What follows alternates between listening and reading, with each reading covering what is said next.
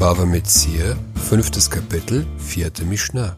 Sagt die Mishnah, En Moshivin Chenvani Lamachatzit Sachar.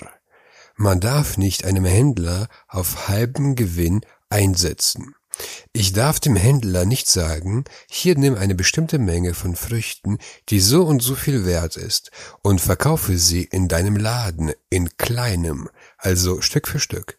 Und den Profit oder den Verlust teilen wir uns. Du bekommst 50 Prozent und ich bekomme 50 Prozent. Zum Beispiel gebe ich ihm Früchte in Wert von 100 Euro und er verkauft sie für 120 Euro.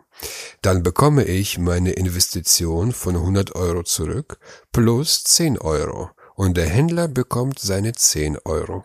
ולא ייתן מעות לקח בהן פירות למחצית שכר.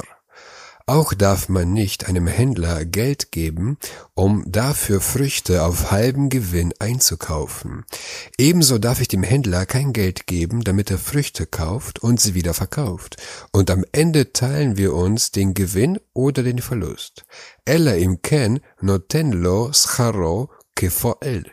Außer wenn man ihm seinen Lohn wie einem Arbeiter bezahlt. Ich muss dem Händler nicht nur die Hälfte des Gewinns zahlen, sondern, sondern auch Lohn für seine Arbeit. Wenn ich ihn nicht für seine Dienste bezahle, gilt es als Zins. Warum? Betrachten wir die Situation genauer.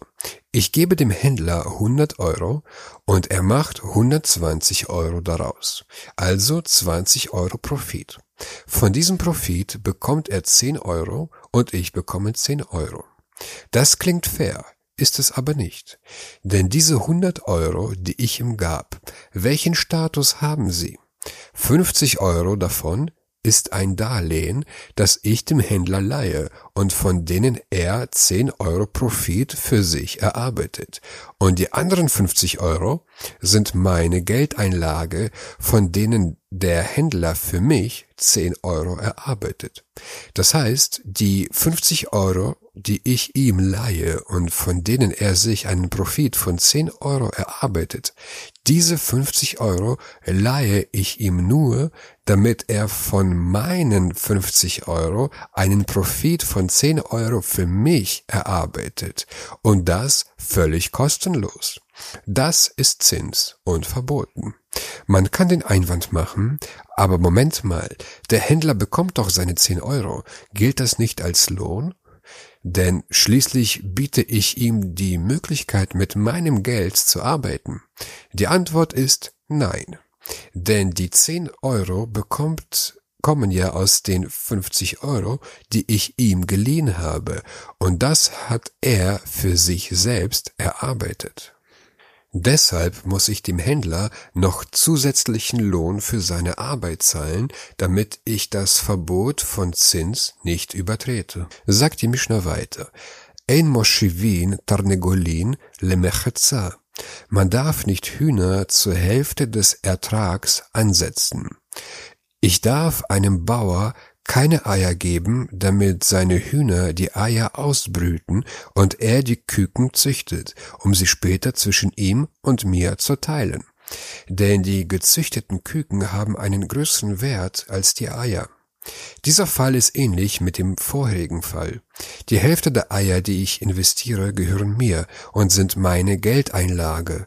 Die andere Hälfte leihe ich dem Bauer, für die er verantwortlich ist. Das heißt, wenn einige Eier brechen oder die Küken sterben, dann muss der Bauer mir ihren Geldwert erstatten. Und wenn ich den Bauer keine, keinen Lohn für seine Arbeit zahle, dann gilt es als Zins, da er für meine Hälfte der Eier kostenlos arbeitet. Sagt die Mischner weiter, Ein Shamin Agalin Useyachin Lemechatza. Ebenso darf man nicht Kälber und Eselsfüllen zur Hälfte abschätzen.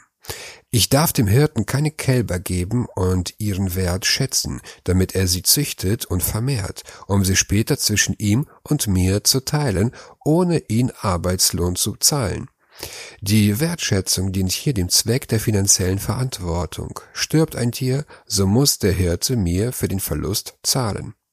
אלא אם כן נותן לו שכר עמלו ומזונו, außer wenn man dem Übernehmer den Lohn für seine Mühe und seine Nahrung gibt. Ich muss dem Bauer oder dem Hirten Lohn für seine Arbeit zahlen, sowie die Hälfte der Ausgaben für die Nahrung der Tiere, damit das Geschäft nicht unter das Verbot des Zinses fällt. Sagt die Mishnah weiter. Aval mekablin agalin useachin lemechetza. Man darf aber Kälber und Eselsfüllen zur Hälfte übernehmen. Das funktioniert so. Ich gebe dem Hirten die Tiere ohne ihren Wert schätzen zu lassen, und somit trägt der Hirte keine Verantwortung für den Tod oder Verlust der Tiere, und er muss mir den Verlust nicht begleichen. Dann züchtet der Hirte die Tiere und wir teilen uns den Gewinn. Da der Hirte nun für den Verlust nicht verantwortlich ist, gilt die Hälfte der Tiere nicht als Darlehen, sondern alles gehört mir und ist meine Geldeinlage. Die Hälfte des Gewinns gilt als Lohn für den Hirten. Hier gibt es kein Verbot von Zins. Das gleiche gilt für alle vorherigen Fälle. Solange der Händler mir den Verlust nicht begleichen muss, gilt es nicht als Darlehen und damit auch nicht als Zins. ומגדלין אותן עד שיהיו משולשים, וחמור עד שתהיה טוענת. Und sie ziehen, bis sie ein Drittel groß sind, und einen Esel, bis er tragfähig geworden ist. Der Hirte zieht die Kälber groß, bis sie dreijährig sind, und die Esel, bis sie Lasten tragen können. Dann teilen wir uns den Gewinn, den wir durch den Verkauf der Tiere erzielen.